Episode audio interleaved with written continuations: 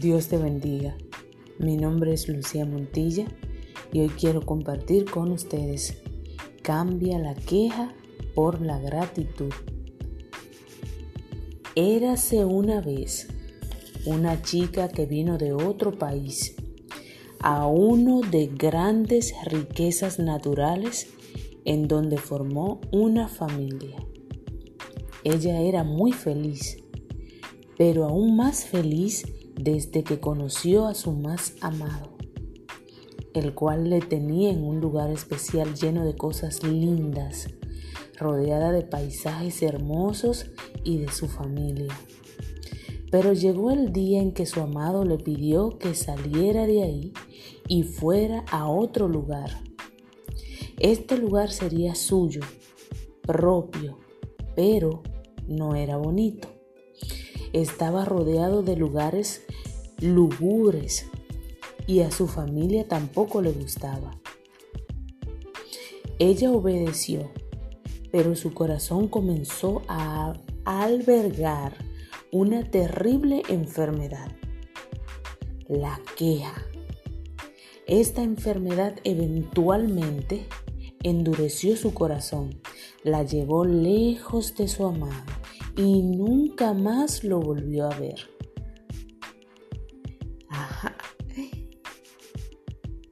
Esta historia no es del todo real, pero perfectamente podría serlo.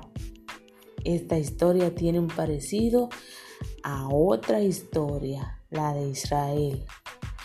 Cuando Dios le pidió a Moisés que sacara a su pueblo de Egipto, todos estaban felices pero muy pronto comenzaron a quejarse del lugar donde estaban, de lo que veían en el viaje, de las incomodidades, de lo que comían, de lo que les faltaba, de lo mucho que extrañaban el pasado y el lugar de donde venían de repente les parecía mejor que este otro.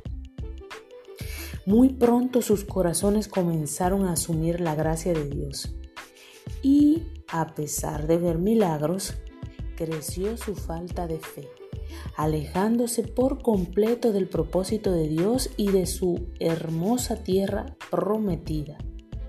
Cuando usted y yo tratamos de darle sentido a las cosas que no entendemos, necesitamos pues saber que Dios tiene control de todas las cosas porque a veces terminamos siempre envidiosos de otros y amargados con Dios. El pueblo de Israel comenzó con una actitud que aún hoy en día es sumamente popular, la queja. Ellos comenzaron a quejarse de todo. Esto los llevó a que murmuraran en contra de Dios y de ahí era un paso muy pequeño hacia la falta de conocimiento con la salvación que Dios le estaba proveyendo, disponiendo en ese lugar un sufrimiento por los placeres pasados de Egipto. Cambiaron el gozo de la salvación por la falta de contentamiento con éste. Cambiaron la gratitud por la queja. Cambiaron la aceptación humilde de la gracia de Dios por asumir esa gracia cambiaron finalmente la fe por la incredulidad y sus corazones se endurecieron y rebelaron contra Dios. Israel falló al no tener su corazón centrado en Dios. Las circunstancias no parecen las ideales. Los problemas surgen de repente como una mala hierba que no es posible de arrancar totalmente. Pero ¿qué sucede si me doy por vencida y no logro entrar en la tierra prometida que Dios me ha entregado? ¿No es la perseverancia de los santos en la Biblia uno de los más valiosos ejemplos? ¿No es la perseverancia de Cristo en su obediencia el ejemplo más preciado para los cristianos? Amigos, Israel no pudo entrar en la tierra prometida porque pecaron por incrédulos. No le creyeron a Dios, se quejaron y se alejaron en sus corazones. Está la queja en sus bocas durante esta época. Es la queja el común denominador de todas sus conversaciones. Uf, es terrible. Al mediodía, cuando estás comiendo, en el desayuno, en la cena, queja, queja, queja y queja. Eso es terrible. Lo reprendemos en el nombre de Jesús. La gratitud puede cambiar todo eso. La gratitud es el remedio por excelencia para iniciar en la perseverancia de la fe. Gloria a Dios. Así que un abrazo y te digo que Dios es fiel y que debemos de dar gracia por todo a nuestro Señor Jesucristo. En todo tiempo darle gracia, en todo momento, por todo lo que estemos viviendo. Démosle gracias. Y mientras eh, estemos caminando para llegar a esa tierra prometida, que nuestro Señor Jesucristo eh, nos tiene ese lugar preparado para Él cumplir su propósito en nosotros. A pesar de que a nuestro alrededor veamos cosas que hagan que se nos olvide esa promesa, pues yo quiero decirte que Dios es un Dios grande y soberano y que no se olvida de lo que nos promete.